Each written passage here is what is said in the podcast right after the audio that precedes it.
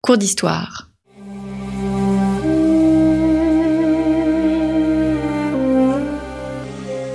Une émission de la rédaction de Storia Voce.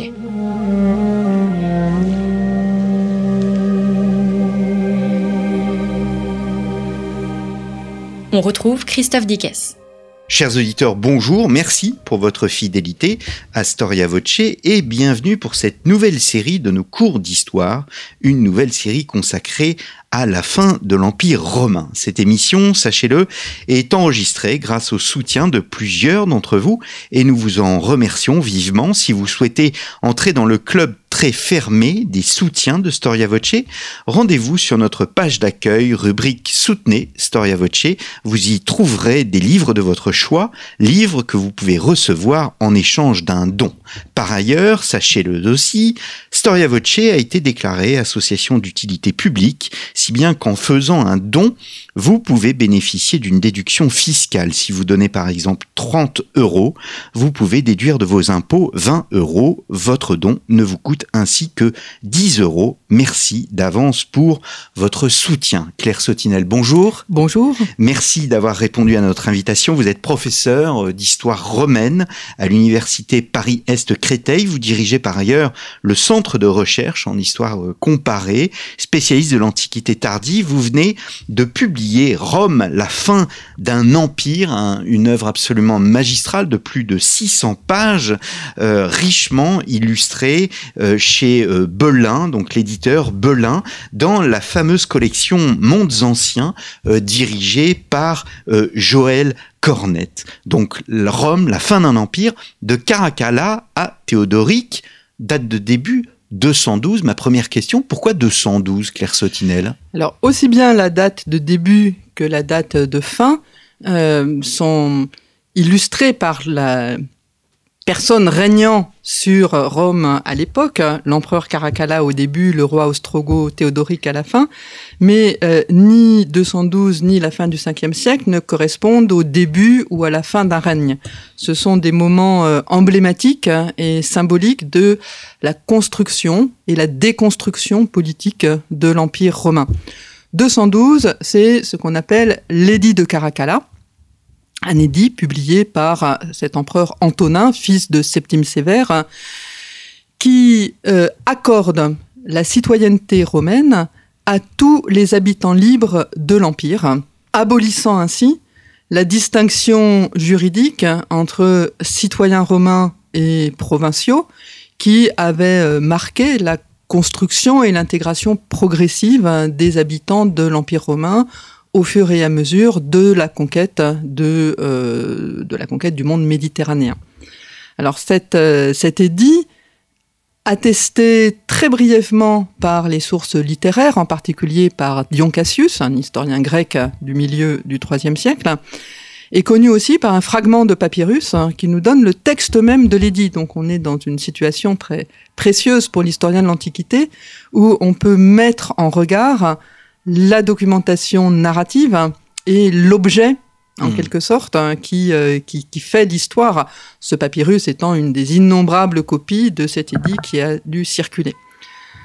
Et euh, pour les historiens de Rome, hein, l'octroi de la citoyenneté à tous les habitants libres de l'Empire, c'est un moment euh, très significatif de l'aboutissement de l'intégration des territoires conquis à un corps politique cohérent et homogène qu'est devenu l'Empire au début du IIIe siècle. Alors nous allons revenir, euh, Claire Sotinel, sur cette notion d'unité, parce qu'elle est extrêmement importante. Unité et sécurité, d'ailleurs, sont, sont, sont, liées, vous le dites bien. Euh, si vous me permettez, est-ce qu'on peut passer à l'autre limite chronologique? Ce n'est pas 410, ce n'est pas 476, qui a longtemps été retenu, ce n'est pas 489, c'est la fin du 5e siècle. À vrai dire, c'est 497. Euh, hein. Et j'aurais aimé que les dates soient 212-497. Hein. Euh, Joël Cornette et les éditeurs ont dit mais c'est absurde 497 personne ne sait ce que c'est. Je dis bon c'est pas grave euh, personne ne sait ce que c'est comme ça comme ça on va leur apprendre. Mais non c'est pas possible ça n'a pas de sens. Hein. Et donc on a mis fin du 5e siècle Euh, de toute façon, évidemment, le, point de fuite du livre n'est pas une date précise qui marquerait, de même que 212 est un, moment symbolique, mais on ne, c'est pas une date qui, à elle seule, fait tournant. tournant. Alors, que se passe-t-il en 497, pardon? C'est la, la conclusion d'un moment politique qui commence en 476, lorsque le dernier empereur romain euh, accepté par le Sénat en Occident, Romulus Augustule, est déposé et que les insignes impériaux sont envoyés à Constantinople par le Sénat de Rome, envoyés par le biais d'une ambassade qui euh, signifie à l'empereur à Constantinople que euh, un seul empereur suffit pour tout l'empire et euh, qu'il n'y a pas besoin d'une personne impériale distincte en Occident. Et je le formule comme ça à dessein parce que ce n'est pas la fin de l'Empire romain. Les, habitants de l'Italie sont dans l'Empire romain. Simplement, leur empereur est le même que celui euh, des Gaulois, des Grecs, des Égyptiens, euh, des Palestiniens, etc. C'est l'empereur qui siège à Constantinople. Le, gouvernement de l'Italie est assuré par le maître des milices, c'est-à-dire le général euh, de l'armée italienne Odoacre, qui est un barbare euh, qui euh, gouverne avec euh, beaucoup d'efficacité pendant une dizaine d'années. Mais en 493, enfin non, même plus, plus que ça, en 489, pardon, l'empereur en Orient accepte d'envoyer en Occident un autre général, Théodoric Lamal, un général qui lui est, est avec mission de euh, remplacer Odoacre et euh, d'assurer le gouvernement de l'Italie à, à, son mmh. tour. Hein. Cette expédition qui euh, libère l'Orient d'un problème politique assez euh, aigu euh, aboutit à une guerre entre l'armée d'Odoacre et l'armée de Théodoric, une guerre qui est gagnée par Théodoric en 493. Et Théodoric est extrêmement habile, alors que c'est un général assez brutal dans le début de sa carrière, mais il se révèle extrêmement habile à rallier le Sénat, le clergé euh, catholique, et en 497, il y a une ambassade qui repart à Constantinople et qui revient avec les insignes du pouvoir impérial. Mmh. Cette fois-ci, on n'est plus dans la configuration nous n'avons besoin que d'un seul empereur. Nous sommes dans la configuration où nous, les Romains, nous acceptons d'être gouvernés par le roi Théodoric, qui se proclame roi des Goths et mmh. euh, des Italiens. Donc, on a comme ça une, la, un moment fort hein, d'une transition qui place l'Italie dans la même situation que les autres anciennes provinces d'Occident, c'est-à-dire des espaces gouvernés par des rois d'origine euh, barbare, des rois euh, militaires, pour qui l'empereur de Constantinople n'est plus qu'un symbole et n'intervient plus dans la politique extérieure, dans l'administration, dans mmh. la fiscalité des euh, espaces concernés c'est l'Europe des royaumes barbares, c'est en quelque sorte le Moyen Âge. Hmm. Alors j'ai souhaité euh, consacrer deux émissions hein, sur, sur votre ouvrage. Cette première émission, euh, c'est sur les grands débats historiographiques sur la période. Il y a une partie que l'on retrouve systématiquement dans cette collection qui s'appelle l'Atelier de l'historien qui présente euh, ces débats. Et nous verrons la semaine prochaine le règne de Constantin. Je reviens sur le titre de votre ouvrage en lui-même, Rome, la fin d'un empire. Or, vous donnez des limites chronologiques 212, fin du 5e siècle. Est-ce que euh, la fin n'est pas un peu longue? Trois siècles, c'est absolument énorme. La, fin est, la fin est très longue, et, euh, mais elle est, disons, comment dire, le, euh, le, le, point de fuite est bien le moment où il n'y a plus d'organisation impériale, il n'y a plus de gouvernement impérial direct en Occident. On peut considérer que le titre, c'est un point de fuite, mais on peut aussi considérer qu'il y a une euh, certaine cohérence dans cette période chronologique, même si elle doit se décomposer, se décomposer en plusieurs euh, moments euh, bien distincts les uns des autres. Cette cohérence, c'est euh, celle d'un empire qui aspire à la stabilité, qui n'aspire plus à l'expansion, qui n'aspire pas à la transformation, qui aspire à durer et à être. C'est cet empire de citoyens qui est euh, euh, l'empire de la constitution de Caracalla, l'empire de l'édit de, Caracalla, cet empire de citoyens veut durer. Et bah, d'une certaine façon, quand on veut durer, le seul horizon, c'est de cesser de durer, donc donc c'est la fin.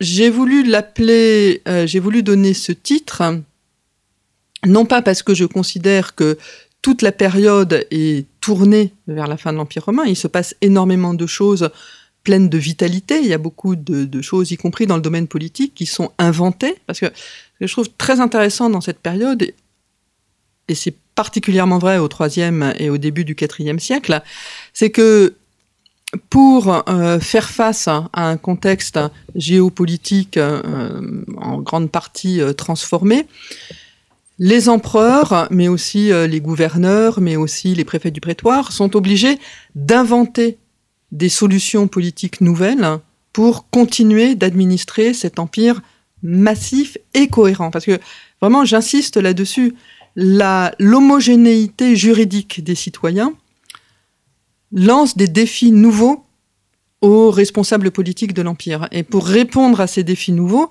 en termes de conscription militaire, en termes d'impôts, en termes de religion, en termes de toutes sortes de, de, choses très importantes dans la fabrique sociale et politique d'un moment historique, eh bien, euh, le IIIe siècle, c'est hmm. une période d'inventivité, d'expérimentation euh, extraordinaire. Et, euh, et ces expérimentations, elles réussissent jusqu'à un certain point, mais elles n'aboutissent pas à un empire de mille ans euh, de nouveau, elles aboutissent finalement à un moment, à une déconstruction politique que l'on qui est au fond assez rapide. Le moment de déconstruction politique, on l'observe dans euh, 4-5 décennies euh, au 5e siècle. Hein. Et euh, il était un peu inévitable, excusez-moi, n'hésitez pas à m'interrompre si je parle trop longtemps. Allez-y. Il était un peu inévitable, inévitable puisqu'il faut un titre, d'avoir comme horizon la fin de l'Empire, de même que lorsque le premier volume de cette série de trois volumes sur Rome commencera, ce sera forcément le début de quelque chose, mm. même si le volume euh, doit couvrir euh, quatre siècles d'histoire entre la fondation de Rome et euh, César. Hein. Mm. Mais ce que j'ai surtout voulu, c'est éviter des mots comme écroulement, effondrement, chute, euh, qui, qui évoque là pour le coup euh, une immédiateté et un moment bref. Une rupture. Alors que la fin, au moins, vous me reconnaîtrez que c'est un processus qui, au fond, euh, euh peut commencer hmm. très tôt.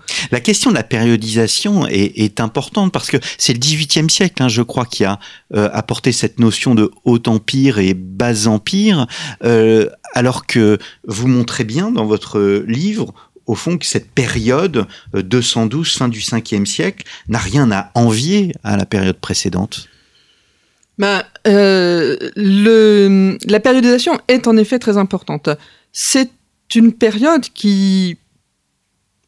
On peut considérer qu'elle a tout à envier à la période précédente, hein, puisqu'elle se finit mal alors que la période précédente se finit bien. Quand on lit le, le volume précédent dans la collection Rome, Cité universelle, on a l'impression d'un, une impression très juste, que du point de vue hmm. politique, on a là justement un processus d'intégration des provinces qui aboutit, parce que cette euh, césure de 212, on l'a choisie ensemble avec toute l'équipe qui a travaillé sur Rome euh, pour les trois, euh, les trois volumes de la collection des mondes anciens on l'a choisi euh, comme, euh, comme, comme un aboutissement de l'intégration euh, impériale. Et si on se place du point de vue du pouvoir politique, avoir pour horizon la désintégration du pouvoir, on peut considérer que c'est un échec, que c'est quelque chose de, de négatif.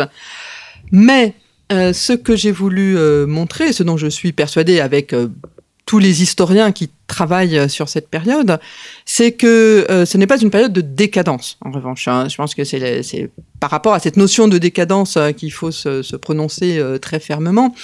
C'est pas une période de décadence au sens où l'entendaient les philosophes du XVIIIe siècle et avant eux les auteurs de la Renaissance, où tout irait en s'affaiblissant, en perdant de la vitalité, où tout s'épuiserait et où finalement euh, la civilisation euh, classique serait euh, mourrait pour être submergée par hmm. d'autres par d'autres peuples. Lorsqu'on étudie cette période, on voit alors effectivement, en termes de, d'exploits militaires, elle n'a rien à envier avec à la période précédente. La question de la sécurité est prégnante euh, sur la période, comme elle l'était euh, dans, dans, dans, la conquête avant?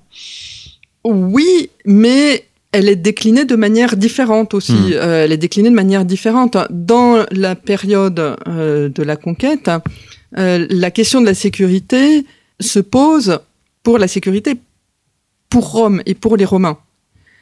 Or, dans la période de la conquête, une fois, ça ne veut pas dire grand-chose la période de la conquête, mais enfin, si on, considère la, fin de la République euh, jusqu'à la conquête de la Bretagne par Claude au 1er siècle, euh, Rome n'est jamais en danger, Rome n'est jamais menacée, la sécurité de Rome elle est absolue, et c'est euh, si, si, Rome conquiert, c'est pour euh, assurer ses marges, augmenter son influence, accroître son prestige.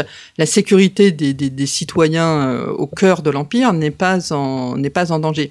Mais si tout le monde est citoyen, le devoir n'est plus seulement d'assurer la, la sécurité d'une minorité de citoyens romains, le devoir devient celui d'assurer la sécurité de tous les habitants de l'Empire. Et à ce moment-là, la question de la, sécurité, elle se projette aux frontières de l'Empire. La périphérie devient aussi importante que le centre à partir du moment où tous les habitants de l'Empire sont tous des citoyens qui peuvent attendre légitimement de l'empereur cette sécurité.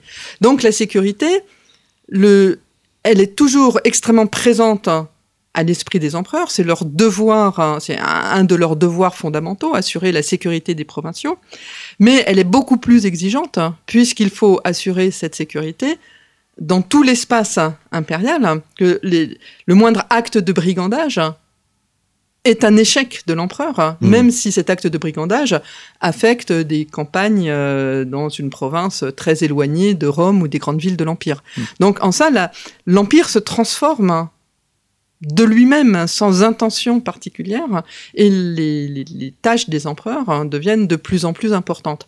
Mais si on, si on raisonne comme Suétone qui écrivait les biographies impériales et la vie des douze Césars, c'est sûr que la période que j'étudie, y compris le IIIe siècle, connaît des empereurs absolument remarquables, aussi bien en termes de... Euh, de, de, comment dire de, de culture hein, et euh, d'intérêt philosophique. Je pense à un personnage comme l'empereur Galien au milieu du au milieu du IIIe siècle, ou comme l'empereur Julien à la fin du IVe siècle, ou comme Constantin lui-même mais aussi des empereurs extrêmement vertueux, euh, même s'il y a également des empereurs euh, qui, euh, se comportent, qui se comportent mal, des empereurs très courageux dans la bataille, des, grands militaires. En termes de grandes figures, là, pour le coup, la période n'a rien à envier. Simplement, le, la tâche à accomplir est différente de celle que devaient accomplir les empereurs du premier ou du deuxième siècle. Et et le contexte géopolitique est différent aussi. Euh, Rome n'est plus dans le même monde que euh, au premier et au deuxième siècle. Hein. Je reviens sur euh, l'édit de Caracalla. Vous évoquiez évidemment l'unité hein, qui qui sourde derrière cet édit. Est-ce que cet édit n'est pas au fond une, une réponse un peu idéaliste, le rêve d'une unité qui, qui se perd? Alors, je ne pense pas, honnêtement. Euh, je, pense que euh, une des raisons pour lesquelles je, suis réticente devant cette idée, c'est l'indifférence des auteurs antiques à l'édit de Caracalla. Euh, l'édit de Caracalla, il est euh, mentionné par Dion Cassius, qui voit euh, chez euh, Caracalla le désir d'augmenter la perception des impôts en augmentant le nombre des contributeurs. Donc il y voit une sorte de, ruse stratégique, il y voit pas un enjeu idéologique important. Et on n'a pas, on a retrouvé ce fragment de papyrus, mais on n'a pas retrouvé d'inscription ou de fragment d'inscription en pierre ou en bronze qui euh, signifierait que l'édit a fait l'objet d'un très fort effort, d'un très grand effort de, de diffusion, comme c'est le cas par exemple de l'édit sur les prix de Dioclétien, pour lequel on a des dizaines de fragments trouvés dans tout l'Empire qui montrent qu'il a été affiché euh, partout. Donc je ne pense pas que ce soit un outil, qu'il était un outil de propagande. Donc euh, dans, votre, dans votre question, je, comprends que euh, on aurait voulu mettre en valeur une unité qui était fragilisée. Je pense pour le coup que c'est exactement l'inverse. C'est-à-dire que l'édit de Caracalla entérine un mouvement d'intégration qui est déjà réalisé. Et en cela, il ne change pas grand-chose. Les Romains avaient, enfin l'empereur de Rome avait accordé la citoyenneté romaine de plus en plus généreusement à des individus dès la fin dès la période républicaine, à des communautés, à des populations entières, et les avantages liés à la citoyenneté romaine n'étaient plus aussi euh, importants que ce qu'ils étaient à la fin de la République ou au tout début de l'Empire. Donc, le fait d'accorder la citoyenneté à tout le monde euh, a pu ne pas apparaître comme un événement extrêmement frappant ou bouleversant le statut des personnes. C'est nous, rétrospectivement, qui voyons le, signe d'une intégration euh, absolue. Et une autre raison, euh, donc je, je, disais, il n'y a pas d'inscription euh, qui ou de fragment d'inscription qui supposerait qu'il était fortement diffusé. Il n'y a pas non plus ce qu'on pourrait trouver dans des textes littéraires, de textes qui euh, critique son existence, qui regrette l'époque hein, où euh, il n'existait pas et où on faisait une distinction entre les citoyens et les non-citoyens. Hmm. Donc je pense que sur cette distinction juridique, parce que la distinction juridique c'est très important pour les Romains, mais c'est pas la totalité de ce qui fait la politique, ni même l'unité d'une population. Mais cette distinction juridique, elle, est réelle, elle est, euh, on, peut la vérifier de diverses façons, c'est ce que j'expose dans tout le début du, livre. Euh, mais elle n'a pas frappé euh, les foules et elle n'est pas perçue par les contemporains comme un événement très marquant. Donc, elle ça veut dire qu'elle a été bien acceptée et qu'elle n'a jamais été remise en cause. Mmh. Et de cette façon, je pense que c'est vraiment euh, de ce point de vue-là, alors c'est pas quand on dit l'apogée de l'empire, il faudrait savoir l'apogée de quoi? De est-ce que c'est de la culture? Est-ce que c'est de la puissance militaire? Est-ce que c'est de la richesse économique? C'est pas toujours là, les chronologies sont pas toujours les mêmes mais c'est certainement l'apogée de la cohésion juridique et politique de euh, l'Empire. Hein. Alors, vous montrez bien, puisque l'on passe de 212 à la fin du IVe siècle, donc c'est deux siècles, c'est absolument euh, énorme. Du 5e siècle.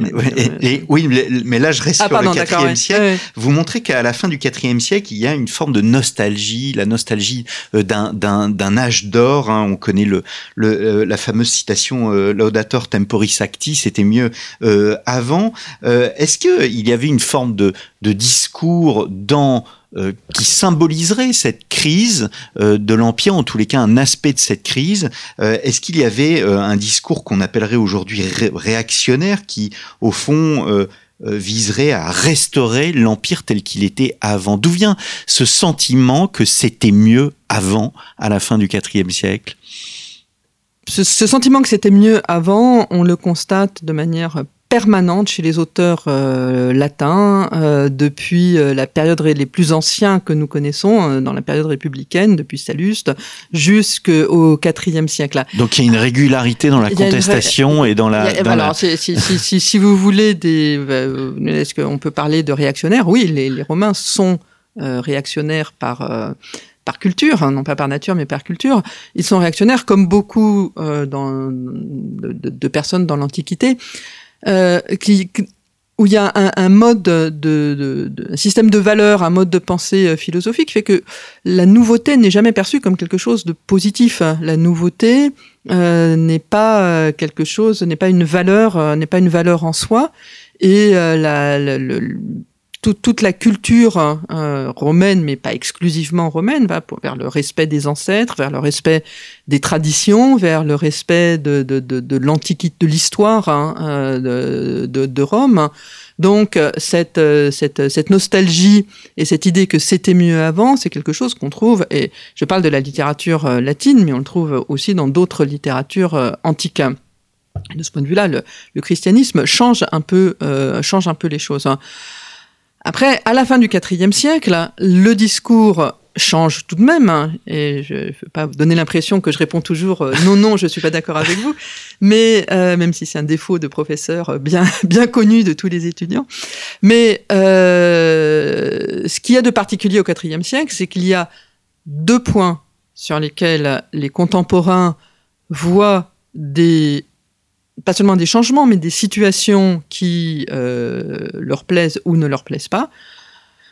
A un qui est le changement religieux, euh, l'abandon des cultes traditionnels euh, au bénéfice du christianisme par les empereurs, euh, déjà depuis Constantin et plus rigoureusement encore depuis Théodose hein, en 380 et euh, les problèmes posés par la présence de ce qu'ils, ceux qu'ils appellent les barbares hein, euh, dans l'Empire romain.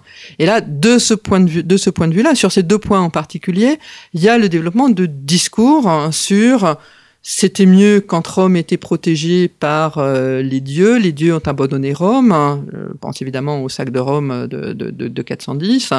Euh, C'était mieux quand les consuls étaient des vrais Romains et pas des généraux ce qui est aussi important que de dire des généraux barbares.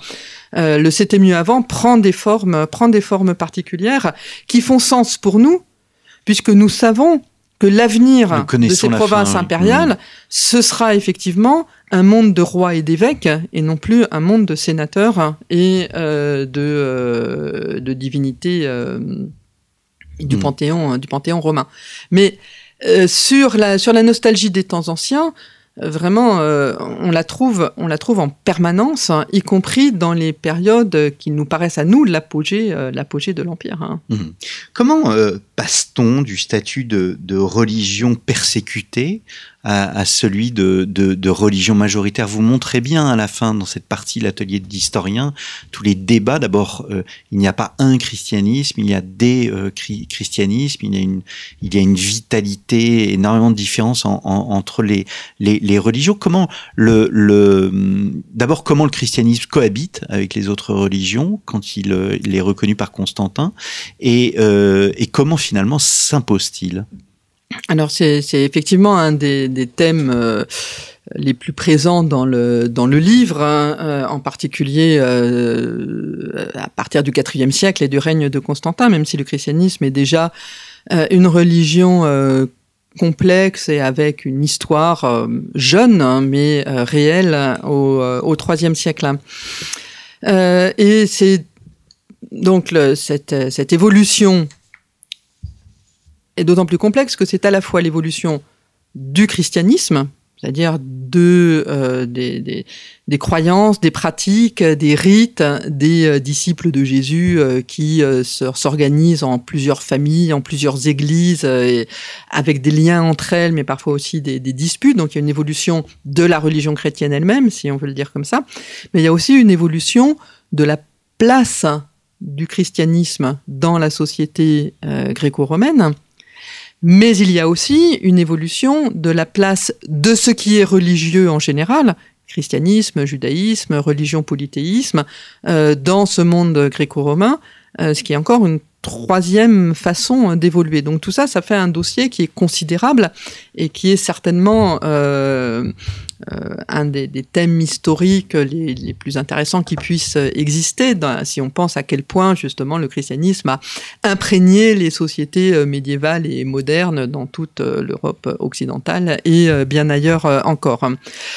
Alors, ce que j'ai voulu montrer dans ce, livre, c'est comment justement ces trois niveaux se combinent les uns avec les autres non pas pour en faire quelque chose de compliqué, mais pour montrer que les, enjeux sont un peu différents. Le christianisme a une histoire dans l'Empire romain en tant que euh, secte, euh, avec autant de S que vous voulez euh, à la fin, diversement identifiée par les autorités romaines, n'étant pas considéré comme ayant un statut religieux, c'est le sens de la lettre de Trajan euh, à Pline, c'est-à-dire que euh, les chrétiens ils doivent pratiquer les cultes traditionnels et s'ils ne les pratiquent pas, ils sont en euh, contravention avec la loi romaine et il faut les punir. Mais comme ils font de mal à personne, on va pas non plus s'embêter à enquêter pour les chercher et donc on les laisse vivre leur vie tant qu'il n'y a pas de, de, cause hmm. présentée devant le gouverneur. Mais s'il y en a, il faut ramener les chrétiens à la raison, les ramener au culte public et au culte de Rome et de l'empereur, et s'ils refusent, il faut les punir, y compris par la mort. C'est pour ça qu'il y a des épisodes de persécution ponctuels euh, dans l'Empire euh, depuis l'apparition du christianisme jusqu'au IIIe siècle. Dans le monde romain, la religion, chacun a la religion qu'il veut, la religion de sa cité. Enfin, pas la religion qu'il veut, mais la religion de sa cité, du groupe auquel il appartient. Et les citoyens romains doivent rendre hommage au dieu de Rome c'est et pratiquer la religion romaine, si vous voulez. C'est vital pour la société. C'est, ça fait partie de ce que qu'on peut appeler la fabrique de la société. C'est, vital, c'est, nécessaire, ça marche comme ça et ça marche pas autrement. C'est indispensable. On n'en fait pas forcément grand cas, mais c'est absolument nécessaire, c'est obligatoire, ça fait partie des choses qui fonctionnent ça donne une grande variété dans l'Empire romain, puisqu'il y a des citoyens romains, des citoyens d'Éphèse, des citoyens d'ici, de là et d'ailleurs. Donc euh, c'est un peu, euh, c'est très mélangé, et là-dedans les chrétiens passent assez inaperçus. À partir du moment où en 212 tout le monde est citoyen romain, ça veut dire que tout le monde doit rendre culte, le culte au Dieu de Rome et de l'Empire. Et donc les chrétiens sont pris dans un nouveau cadre de surveillance, hein, en quelque sorte, hein, en temps, puisque même ceux qui étaient euh, des provinciaux au fin fond de l'Égypte sont devenus des citoyens romains. Et lorsque l'empereur Dès, hein, en 250, euh, demande à ce que tous les citoyens sacrifient au dieu de Rome et à l'empereur, dans un moment de difficulté militaire, dans un moment où là, pour le coup, il veut manifester une unité de tous qui peut-être semble lui échapper, eh bien, euh, l'enjeu pour les chrétiens, c'est de savoir s'ils acceptent de sacrifier comme on le leur demande, ce que beaucoup font, ou s'ils refusent, et à ce moment-là, ils sont punis, et c'est la première grande persécution. Donc, cette homogénéité juridique qui est le début de l'Empire, elle crée des conditions nouvelles en termes de culte qui rend les chrétiens visibles de manière différente. Hmm. Parce que du coup, même s'il y a que quelques euh, milliers ou dizaines de milliers de chrétiens qui, dans tout l'Empire, refusent d'obéir à l'empereur, c'est assez pour que le christianisme devienne un phénomène gênant pour le pouvoir impérial à l'échelle de tout l'Empire. Et ça donne de ce fait au christianisme une visibilité et une unité à l'échelle de l'Empire qu'il n'avait jamais eu euh, auparavant. Ce qui explique qu'une dizaine d'années plus tard, l'empereur Valérien publie un édit qui est plus un édit simplement demandant à tout le monde de sacrifier, mais un édit qui vise à éliminer ces chrétiens qui rompent cette unité impériale. Et c'est le deuxième moment, en quelque sorte, d'existence des chrétiens dans l'Empire. Là, pour le coup, les chrétiens sont euh, persécutés parce que euh, leur existence, pour ceux qui tiennent bon quand on leur demande de sacrifier, euh, rompt cette homogénéité qui a été créée hmm. par l'édit euh, de Caracalla. Alors comme la persécution, ça ne marche pas, au sens ça ne suffit pas à éliminer les chrétiens, l'empereur Galien met fin à la persécution euh, de son père en, 300, en 263 et laisse les chrétiens coexister de fait, sans que personne n'aime ça, à côté des païens, jusqu'à la persécution suivante, qui est celle de Dioclétien en 304.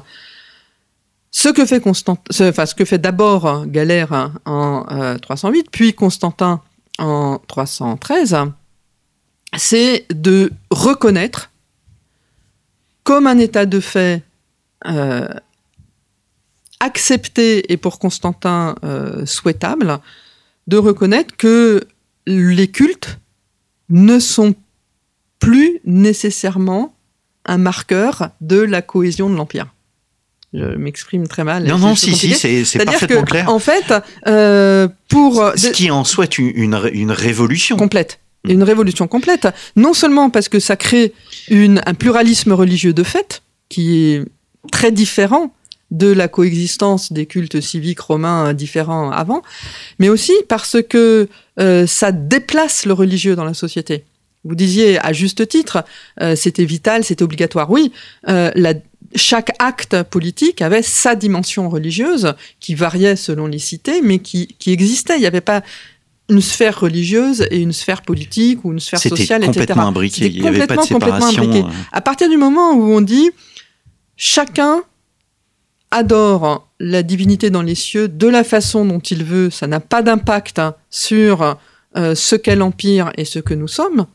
Eh bien, euh, c'est pas seulement qu'on instaure la tolérance, c'est qu'on on dit que la religion, c'est autre chose que ce que c'était pendant les, siècles mmh. précédents, et que on dit aussi que la religion, c'est quelque chose qui qui a une existence en soi, une existence séparée, que chacun va choisir sa religion. Et c'est et c'est une révolution euh, vraiment vraiment considérable. Alors nous reviendrons la semaine prochaine sur cette révolution avec la conversion de Constantin, voir si cette conversion était sincère ou pas, était-elle politique. Euh, je souhaiterais terminer cette émission avec euh, la notion de, encore une fois de périodisation et d'antiquité tardive. Parce que et là aussi vous le montrez bien dans votre livre dans les débats historiographiques qu'il y a pu y avoir euh, on a du mal à saisir cette fin. Il y a eu euh, d'abord le travail les travaux d'Henri de Marou mm. hein, Irénée Marou et et puis aussi de Peter Brand oui, tout à fait. Alors, euh, cette période euh, sur laquelle euh, ce livre, ce que traite ce livre, cette période a été très longtemps une période mal aimée. En fait, ça a été une période mal aimée depuis, la fin du Moyen Âge. dans, les, siècles, dans les siècles qui l'ont suivi, c'est une période qui n'était pas précisément identifiée. Quand elle était identifiée, c'était une période qui était aimée, mais uniquement en tant que période du triomphe du christianisme. Elle était vue comme le moment où le christianisme l'avait emporté, et de ce point de vue-là, c'est une période qui était tout à fait euh, valorisée dans les histoires ecclésiastiques. C'est la période des pères de l'Église, c'est la période des grands conciles, c'est la période des premiers saints, des martyrs. C'est quelque chose, du point de vue de l'histoire chrétienne, c'est une période très positive. Lorsque, à la Renaissance, on redécouvre les auteurs euh, classiques, lorsqu'on redécouvre l'art euh, classique et hellénistique, à ce moment-là, euh, cette période devient celle, effectivement, toujours du triomphe du christianisme, mais c'est plus nécessairement considéré comme positif.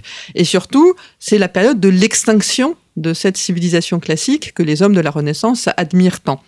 Et euh, euh, le, Moyen Âge en a souffert aussi. C'est pas seulement la période euh, qui va de, Caracalla à Constantin, c'est tout le Moyen Âge qui est perçu comme les âges sombres, comme les âges barbares, comme une période qu'on devrait oublier pour en revenir à cette civilisation idéale de l'Antiquité.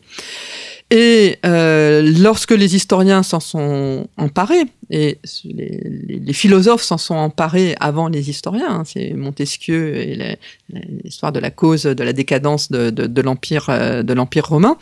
Euh, c'est pour euh, flétrir une période de décadence politique où, mais avec, avec, des idées qui sont comment dire, assez simple. Euh, c'est une sorte de décadence, pour le coup, infinie, qui va de la démocratie athénienne jusqu'à la tyrannie des empereurs byzantins. C'est une décadence qui va des, chefs-d'œuvre de l'art grec classique jusqu'aux maladroites mosaïques, là aussi, de, l'extrême fin de, l'Antiquité ou du début du, Moyen Âge.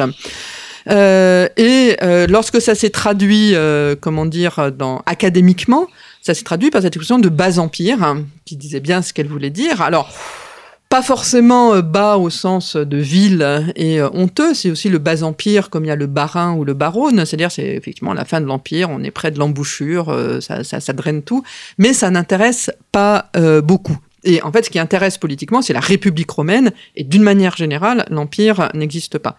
Enfin, n'est pas, pas n'existe pas, mais l'empire n'intéresse pas les spécialistes d'histoire, d'histoire romaine. Le, grand livre d'histoire, le premier grand livre d'histoire euh, sur cette période, c'est le livre de Gibbon, euh, Decline and Fall of the Roman Empire, le déclin et la chute de l'Empire romain, qui va du début du deuxième siècle jusqu'au quatorzième siècle. Donc vous me disiez que la fin était longue, avec Gibbon, le déclin et la chute sont encore, euh, sont encore plus longs. Et puis, il a fallu attendre le XXe siècle pour que on reconsidère, on regarde cette période avec un œil différent, avec un œil qui euh, refuse, et c'est ça le, génie de, le Marou dans son travail sur Augustin et dans ses, rétractations euh, sur de, la thèse qu'il avait écrite sur Augustin. Il avait écrit une thèse qui s'appelait Augustin ou et la fin de la, ou la fin de la culture classique. Et euh, après la Seconde Guerre mondiale, il écrit des rétractations en disant j'ai eu tort de ne considérer Augustin qu'en le comparant à d'autres auteurs. Il faut arrêter de vouloir mettre des, enfin, il s'exprime beaucoup mieux que ça, bien sûr, mais de vouloir euh, classer, regardons les choses pour ce qu'elles sont. Et c'est vrai que la, la, la rhétorique d'Augustin n'est pas la même que celle de Cicéron, mais est-elle moins bonne pour autant? Essayons de regarder les choses pour ce qu'elles sont et de regarder les productions de l'Antiquité tardive pour ce qu'elles sont. Et c'est pour ça qu'il propose d'utiliser ce mot forgé en Allemagne de Spätantik, euh, d'Antiquité tardive, pour euh, rompre un petit peu avec les, mots charriant avec eux des, des, opinions, euh, l'image péjorative de bas-empire. Mais ce que veut faire Marou aussi, c'est faire une histoire de la période qui ne soit pas une histoire politique.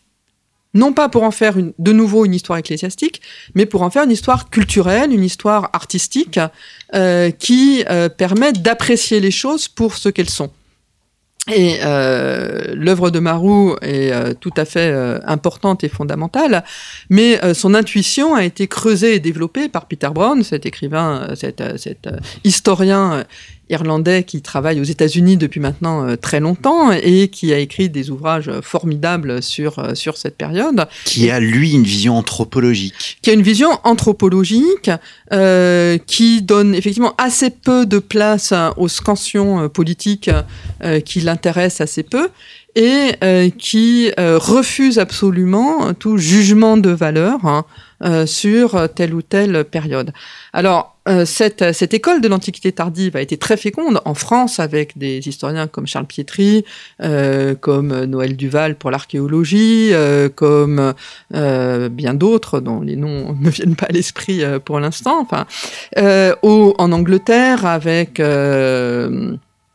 Robert Marcus, euh, Wolf Lipschutz, aux États-Unis, euh, bien sûr, aussi en Italie, avec euh, Rita Lizzi, par exemple, euh, et, et, a donné des ouvrages très féconds.